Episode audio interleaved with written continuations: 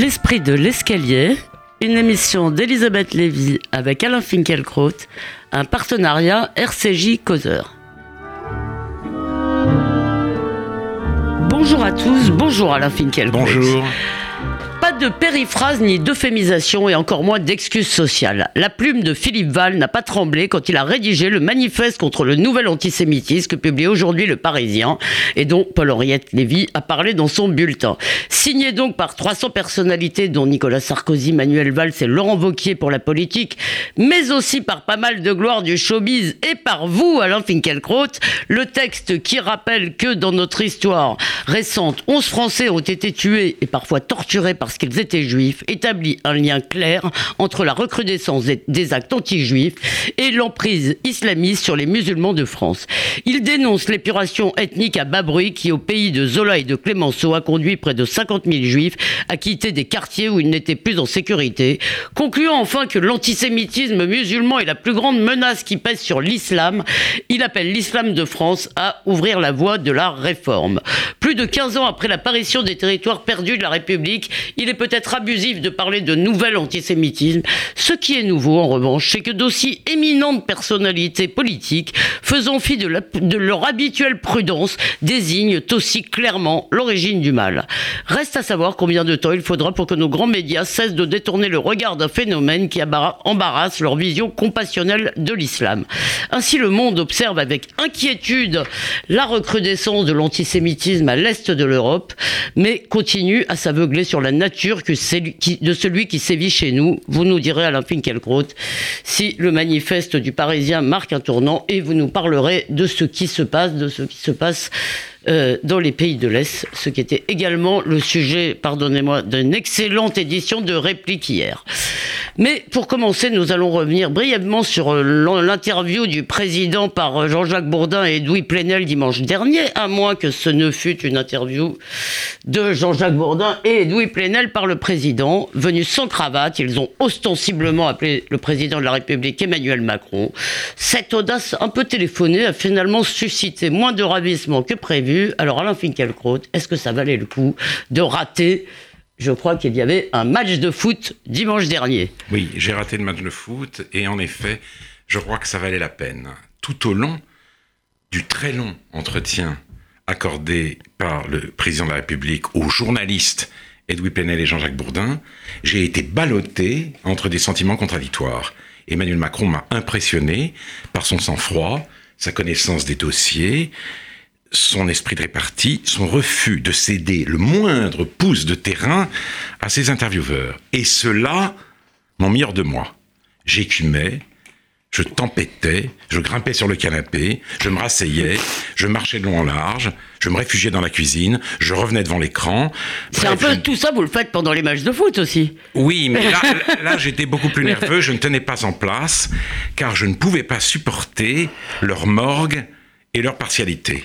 Emmanuel Macron, disait-il en se léchant les babines, comme si c'eût été faire preuve d'obséquiosité que de l'appeler Monsieur le Président de la République. Nous l'avons élu, lui, et il croyait, en le privant de son titre, accomplir un immense progrès démocratique.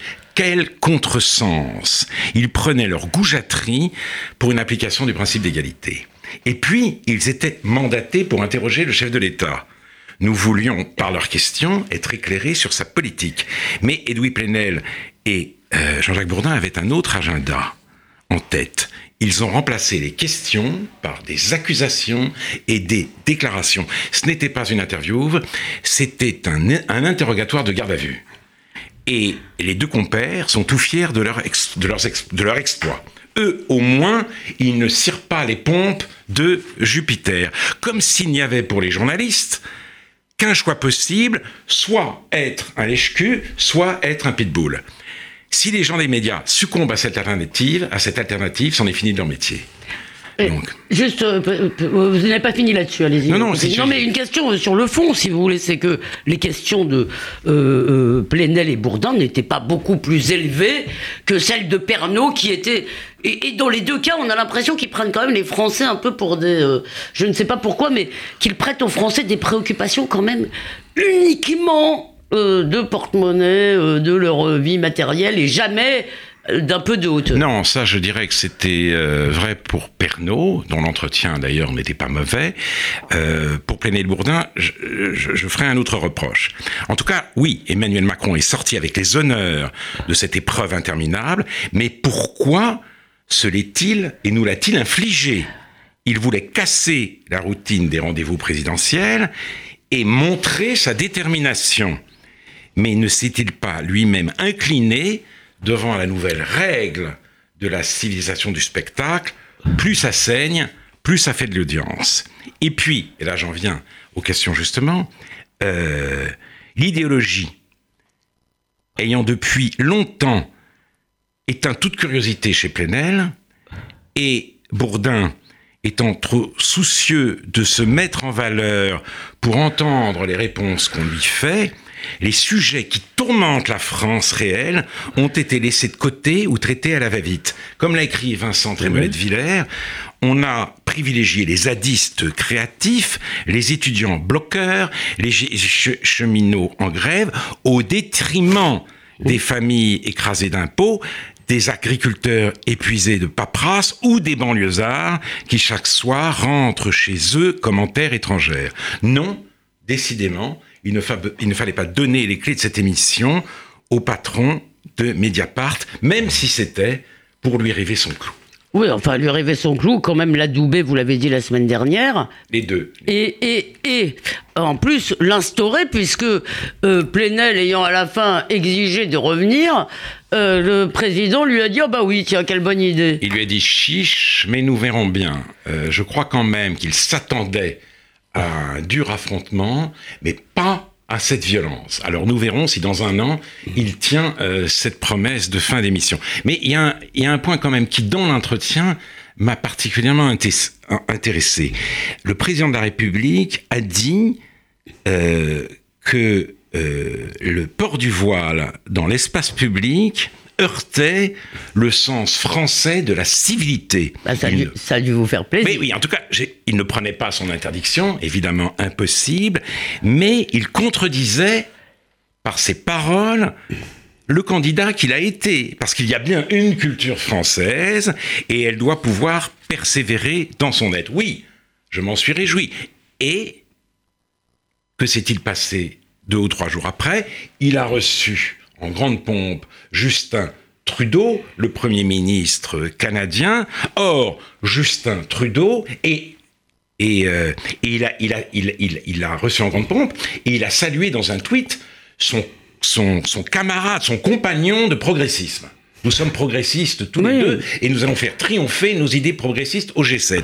Or, Justin Trudeau pousse le multiculturalisme jusqu'au nihilisme. Le, can le, le, le Canada n'a pas de substance, n'a pas de consistance, répète-t-il, c'est une absence ouverte à toute présence de l'autre. N'être soi-même rien pour que l'autre, n'importe quel autre, puisse être tout ce qu'il est, tel est l'idéal au nom duquel celui que le monde présente comme le plus grand des féministes, eh bien, défend le port du niqab, c'est-à-dire du voile intégral.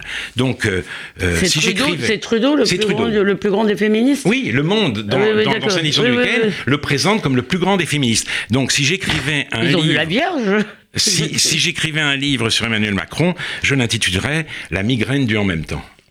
Oh, c'est un, un très beau titre que peut-être euh, que peut-être je vous volerai. Mais donc, juste un mot sur cette question. Il y a donc parce que malgré tout, il y a chez Emmanuel Macron, vous l'avez salué, quand même une reconnaissance des racines françaises. Je veux dire, vous l'avez. Et et euh, en même temps une espèce temps, de, oui. de, d'inconscient euh, ou de disons de tentation multiculturaliste sincère à mon avis, c'est-à-dire oui. de croyance que vraiment la coexistence, tant qu'on est entre croyants raisonnables et non pas entre euh, comment Mais, dire extrémistes, la coexistence de chacun, voilà, alors, très bien. Le problème de, de Nicolas Sarkozy, c'était les, les, sincérités successives. Le problème d'Emmanuel Macron, ce sont les sincérités simultanées. Et euh, il a dit des choses très belles au Bernardin sur la dette de la France à l'égard des catholiques, mais d'après le canard enchaîné, il, il, il, il, penserait faire tenir les mêmes propos ben oui. à toutes les autres religions. Oui. Donc, il se situe à ce moment-là dans une optique multiculturaliste. Voilà pourquoi j'ai la migraine. Oui, et moi, C'est pour ça que j'ai été moins enthousiasmé que vous par le discours des Bernardins, parce qu'effectivement, il me semble annoncer hein, toutes les religions. Euh, passons donc à l'antisémitisme, à l'inquiétude sélective du monde, alors que 300 personnalités, dont vous, Alain Finkielkraut, signent donc aujourd'hui. Euh, c'est très varié. Hein, euh, par ailleurs, il y a des intellectuels et des penseurs, des écrivains comme vous, mais il y a aussi beaucoup de journalistes et du showbiz, disons, de haut niveau, avec Gérard Depardieu, Charles Aznavour et François Hardy. donc, est-ce que pour vous c'est un événement et euh, euh, est-ce que ça, est que si c'est un événement, nous le verrons. Nous le verrons, c'est-à-dire, nous verrons quel retentissement se manifeste, aura dans euh, les jours et les semaines à venir. Moi, je ne suis du tout pas, pas du tout responsable de sa rédaction. je l'ai signé à, à, la demande de Philippe Val et j'attends de voir. Mais je voudrais justement d'abord pour situer bien les enjeux, parler euh, de, euh, de ce qui se passe à l'Est. De ce qui se passe à l'Est, parce que le monde a consacré sa une à l'antisémitisme en Europe centrale et notamment en Pologne. Et en Allemagne d'ailleurs aussi. Et en Allemagne aussi, mais je voudrais. Vous avez raison. C'était euh, vendredi. Je, je voudrais me concentrer sur la Pologne. Mon père est né à Varsovie, ma mère à Lvov, qui était alors une ville polonaise. Je tiens d'eux que l'antisémitisme polonais, virulent dans l'entre-deux-guerres, n'a pas été freiné ou perturbé par l'occupation allemande. Au contraire, il s'est donné libre cours. Il parlait comme mes parents, comme la quasi-totalité des juifs polonais. Et il n'exagérait pas, il n'était pas tendancieux. Sur ce sujet, Czesław Milosz a composé Campo dei Fiori, un de ses plus beaux poèmes. Laissez-moi vous en lire les premières strophes. À Rome, au Campo dei Fiori, panier d'olives et citron, le pavé, le pavé est arrosé de vin, couvert de débris de fleurs. À l'étal, les marchands versent des fruits de mer rose. Des poignées de raisins sombres tombe sur le divet des pêches. C'est ici, sur cette place, qu'on a brûlé Giordano Bruno, qu'entouré d'une foule curieuse, le, bourreau alluma la flamme. À peine fut-elle éteinte, que les tavernes étaient pleines, que les marchands portaient sur leurs têtes les paniers d'olives et de citron. J'ai repensé au Campo dei Fiori, à Varsovie, près d'un manège, par un beau soir de printemps, au son d'une musique joyeuse. Venant du ghetto, le bruit des salves se, perdait dans les rythmes allègres, et sur le manège, les couples s'envolaient dans un ciel serein. Le vent portait les sombres lambeaux des maisons incendiées. Ceux qui allaient au manège touchaient des cendres dans l'air, et les robes des filles volaient au vent des maisons en feu. Et les gens riaient heureux ce beau dimanche à Varsovie. Le poème a été écrit en 1943. Et mes parents diraient que ce rire hein, ne témoignait pas seulement de l'indifférence des Polonais, mais de leur contentement de voir le ghetto en flammes. Alors évidemment, peut-être il faut dire tout de suite qu'on ne peut pas dire des Polonais de tous les Polonais. Euh, Bien sûr, et de toute façon, la, nuance va venir petit à petit, rassurez-vous. En 1946, il y eut des pogroms à l'encontre des juifs qui revenaient des camps. Comme le disait Sternel, la Pologne de l'après-guerre était horriblement antisémite. Malgré le départ des nazis, la haine des juifs était perceptible à chaque coin de rue. Je me souviens, dit Sternel, d'une femme hurlant aux juifs Racaille, vous êtes sortis de vos trous, dommage qu'Hitler ne vous ait pas tous achevés. En 1968, la majorité des Juifs qui étaient restés en Pologne ont été contraints de quitter le pays car le gouvernement polonais avait besoin d'un coupable pour unifier la nation après la révolte des étudiants de mars 68 et son choix s'est tout naturellement porté sur eux et ça a marché. Et On a dit, voilà, et toutes ces révoltes ont été fomentées par des sionistes. Et ça a décapité l'université. Euh, ça a décidé vraiment de décimer l'université polonaise, puisqu'un très grand nombre d'intellectuels juifs et non juifs sont partis. C'est en 68, je crois, que Kolakowski a quitté euh, la Pologne. Mais comme la Pologne, et là, je, vais dans mon sens, Elisabeth, ce n'est pas seulement cela, c'est aussi Miloche, c'est aussi Vaida, c'était aussi les étudiants de mars 68, et plus tard la dissidence. J'ai suivi avec attention et une immense sympathie l'épopée de Solidarność, et après l'instauration de l'état de siège, je suis, je allé avec des amis euh, sur l'île danoise de Bornholm, d'où nous avons envoyé des ballons portant un message de Jean-Paul II vers le pays que Jaruzelski, devançant et peut-être évitant l'intervention soviétique, euh, sur lequel, donc, le pays sur lequel Jaruzelski avait fait régner la loi martiale. Il n'y avait pas d'antisémite à Solidarność, vous croyez? Peut-être que peut-être il devait y en avoir, mais je, pensais que le Ce partage, si vous voulez, avec d'un côté les démocrates qui sont et, euh, et malheureusement peut-être moins clairs, mais je vous laisse poursuivre. Pardonnez-moi. Il y avait aussi Michnik, il y avait aussi Yeremek, il y avait aussi Mazowiecki. Bien sûr. Quand même. Qui sont des gens donc vous mes parents, mes parents, quand je suis allé à Bornholm, étaient contrariés. Ils faisaient grismisme, mais ah ils faisaient ah grismisme. enfin bon, pas plus. Mais je n'étais pas un rescapé. Je ne pouvais pas reprendre entièrement à mon compte leur malédiction. Et bien, on a pris, car après la parution du livre de Jan Gross sur le massacre des Juifs euh, qui a eu lieu à Yedvabne le 10 juillet 1941 et où les Allemands n'ont eu aucune part la société polonaise s'est saisie du problème, la discussion a été très intense et un véritable travail de mémoire a commencé. Les voisins, hein. c'est le titre du livre, vous l'avez voilà, c'est les voisins, les voisins. Et il a été suivi d'un livre extraordinaire d'une journaliste polonaise, Anna Bikont, Le crime et le silence. Ce travail de mémoire est brutalement stoppé par le gouvernement actuel, qui, qui promulgue une loi pénalisant, je cite, l'attribution à la nation ou à l'État polonais, en dépit des faits, de crimes contre l'humanité. Ainsi, l'historien Jan Gross devient un délinquant. Et la réprobation internationale a libéré en retour la parole antisémite en Pologne. Le directeur du musée d'Auschwitz-Birkenau a été traîné dans la boue et accusé de laver à Auschwitz des, des éléments montrant l'héroïsme polonais et par conséquent de faire, je cite, le jeu de la narration juive.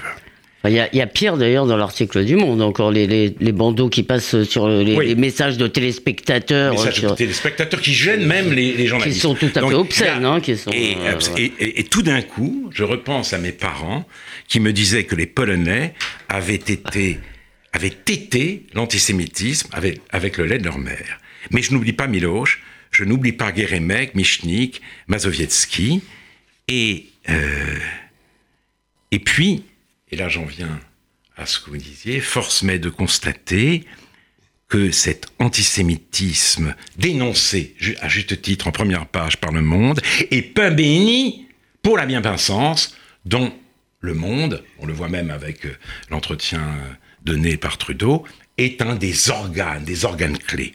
Parce qu'à nous qui pensons que l'Europe, nous, de, l'Ouest, nous les Occidentaux, qui pensons que l'Europe est une construction inédite, euh, reposant sur des principes universels, la Pologne, la Hongrie, la République tchèque rappellent que l'Europe est aussi une civilisation, c'est-à-dire des paysages, des villes, des places dans les villes, des œuvres, des événements, des significations, une expérience qui n'appartient pas aux autres. Ce rappel salutaire risque de ne pas être entendu. On dira que l'antisémitisme et l'islamophobie sont les deux faces d'une même médaille, puisque les, euh, euh, Orban et Yazinski eh bien, euh, flattent l'antisémitisme et refusent les migrants. Oui. Et donc, ben voilà. la, la, la volonté de préserver et de perpétuer la civilisation européenne servira de repoussoir aux défenseurs de l'Europe hospitalière et multiculturelle.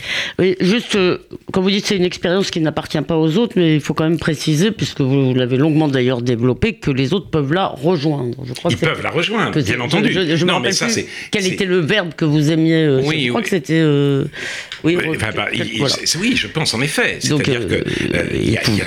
c'était juste une précision. Mais bien sûr. Pour qu'on ne vous fasse pas de mauvais procès. C'était le principe d'assimilation. Je veux bien qu'on parle d'intégration. Mais, on peut, ce, patrimoine est partageable, et je cite en effet souvent cette phrase de Lévinas, la France est, un, est une nation à laquelle on peut s'attacher par le cœur et par l'esprit autant que par les racines. Et c'est ce qui lui est arrivé à lui. Bien sûr. Mais tout de même, cet antisémitisme, euh, Alain Finkielkraut, est-ce que dans le fond, euh, il relève exactement de la même réaction euh, que, euh, disons, la réaction euh, face à l'immigration, c'est-à-dire d'une réaction de protection des sociétés, parce que malgré tout, il a au contraire traversé, disons, plusieurs périodes de ces pays. Il n'a pas. Ah non, je pense, je pense moi que ça n'a strictement rien à voir. Voilà. Et je pense qu'il y a des gens, des intellectuels ou ou des, ou des gens, des gens ordinaires qui éprouvent une crainte devant euh, les flux migratoires qui envahissent aujourd'hui l'Europe, sans être pourtant eux-mêmes, sans être du tout, si vous voulez, euh, perméables aux arguments de l'antisémitisme. il, se trouve qu'en Pologne, il se trouve qu'en Pologne, visiblement, si vous voulez, forcément par euh, la, la, nature des choses, ce sont les mêmes. Oui. Vous, vous venez de le dire, enfin, ce sont en partie les mêmes en tous les cas. Au gouvernement, ce sont les mêmes. Orban aussi, si vous voulez. Orban, en Hongrie, mène un dur combat, un combat très, très rude contre l'immigration, il faut comprendre aussi ces nations, c'est-à-dire elles sont, euh, elles ont, avec la chute du mur de Berlin, elles ont eu le sentiment de retrouver leur histoire, alors que les euh, nations d'Europe de l'Ouest étaient contentes, elles, de sortir de l'histoire, de la leur et de l'histoire en général. Retrouver l'histoire, leur histoire, et retrouver aussi leur souveraineté. Qu'est-ce que la souveraineté? C'est notamment choisir soi-même sa politique d'admission. Donc il y a déjà ce problème de souveraineté qui est posé, et puis il y a, euh, il y a évidemment ce, ce, ce, ce grand... Euh, euh, comment dire, ce grand choc entre les deux Europes, bien euh, résumé par Chantal Delsol. Les Européens de l'Ouest disent aux, Européens de l'Est, vous êtes des attardés. Les Européens de l'Est disent aux euh, Européens de l'Ouest, vous êtes des suicidaires. Nous devrions pouvoir les entendre, mais comme à ce discours se mêle un antisémitisme virulent, eh bien, euh, on n'a plus d'oreilles. Ah, on n'a plus d'oreilles pour, certaines personnes, pour beaucoup de gens, le, discours anti-migrant, en quelque sorte, est déjà suffisant pour ne plus avoir d'oreilles.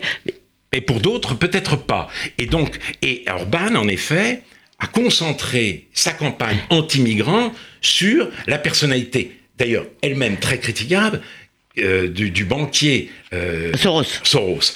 Et Soros, si vous voulez, il plaide en effet pour la fin des nations, pour une immigration sans limite. Donc, mais sauf que l'insistance sur Soros, l'obsession de Soros réveille en Hongrie des, des feux mal, les feux mal éteints de l'antisémitisme nationaliste. Un, mot, euh, Alain Finkielkraut, il nous reste quelques minutes. Euh, justement, Chantal Delsol a dit quelque chose qui m'a beaucoup euh, frappé hier quand elle a parlé de la tragédie du fait que entre, si vous voulez, notre, dans, dans, notre culture, il y a l'accueil, il y a l'ouverture, si vous voulez, et qu'il y a aussi la préservation de ce que nous sommes. Oui, c'est vrai. Et, elle dit, elle voilà. dit ce sont deux valeurs contradictoires, et effectivement, c'est une tragédie parce qu'on ne peut pas choisir les deux. C'est pas seulement un drame, c'est une tragédie. Elle le, elle le disait euh, remarquablement bien, et elle a raison. Mais aujourd'hui, donc, paraît le manifeste contre le nouvel antisémitisme, c'est-à-dire en effet contre l'antisémitisme arabo-musulman, se manifeste, met à mal l'identification de l'antisémitisme et de l'islamophobie, sera-t-il entendu, lézardera-t-il le mur du politiquement correct, ou celui-ci continuera-t-il de pointer le doigt sur l'Europe centrale pour ne pas voir ce qui se passe ici? Bien le proche avenir le dira. Tout n'est pas joué, mais euh, je me demande même si le titre du monde, euh, la grande couverture du monde, n'était pas une manière aussi d'anticiper ce euh, manifeste. En tous les cas, de... Cela étant, ce qu'on apprend dans le monde, est absolument terrible. Mais dans leur article sur l'Allemagne, voilà. ils se livrent, euh, dites-en peut-être un mot pour les auditeurs. Alors, Thomas Wider publie un article sur ce qui se passe en Allemagne. Il dénonce trois faits d'antisémitisme venus tous de Syriens ou d'Arabo-musulmans. Il conclut l'article en disant que 97% des cas euh, des cas de, de, de violence antisémite viennent des autochtones. Je ne sais pas d'où il tire ce chiffre. Je me souviens que Thomas Wider, au moment des printemps arabe, avait, euh, disons, traîné dans la boue, on peut, on peut dire les choses comme ça, tous ceux des intellectuels qui n'étaient pas assez enthousiastes. Ils disaient, voilà, ces gens-là... Oui, bien sûr, oui, oui, oui. Ces gens-là, en 1989, étaient, étaient en pamoison devant les mouvements euh, euh, en Europe centrale. Là, euh, non. Pourquoi? Pourquoi ah, ce deux poids deux mesures Eh bien, avec euh, l'appui de Daniel Lindenberg, il disait c'est du racisme. Ah voilà comment il s'exprimait à l'époque et euh, voilà et comment il, continue de s'exprimer. Il n'a pas fait visiblement euh, amende honorable. Dernière question à laquelle il va falloir répondre très rapidement. Euh, euh, vous continuez à aimer ou à vous intéresser à ces pays, à ces pays qui que vous avez chéris longtemps euh, quand ils étaient sous le joug communiste, mais il y a quand même quelque chose qui semble inextirpable dans ces sociétés, sais pas. Il y a des choses inextricables. Il y a aussi le fait que chez nous, la réprobation précède la compréhension et je regrette infiniment d'avoir arrêté le messager européen. Parce que la nécessité d'établir un pont entre les deux Europes est plus forte que jamais. Il y a, y a le, le fossé s'est à nouveau creusé et euh, les, les, les, les, journaux n'ont plus de correspondants. Et moi, je voudrais interroger toute la palette des intellectuels hongrois et polonais et tchèques pour voir exactement ce qui s'y passe, pour savoir si nous n'avons pas, non à attendre, à entendre quelque chose de ce qu'ils nous disent, tout en dénonçant la résurgence de l'antisémitisme en Hongrie et en Pologne. Eh bien, euh, voilà un beau projet hein, de, de, relancer le messager européen. Alain Finkielkraut, vous pouvez le faire. Merci en tous les cas. Trop vieux. Mais non, merci de nous éclairer, même en nous faisant partager vos migraines, cher Alain Finkielkraut. D'ici la semaine prochaine, on peut vous lire dans Causeur, réécouter cette émission sur causeur.fr et radio rcj.info et allez aussi réécouter sur France Culture l'excellent réplique d'hier qui parlait justement de l'Europe de l'Est. Bonne semaine à vous, cher Alain Finkielkraut, et à vous tous, chers auditeurs.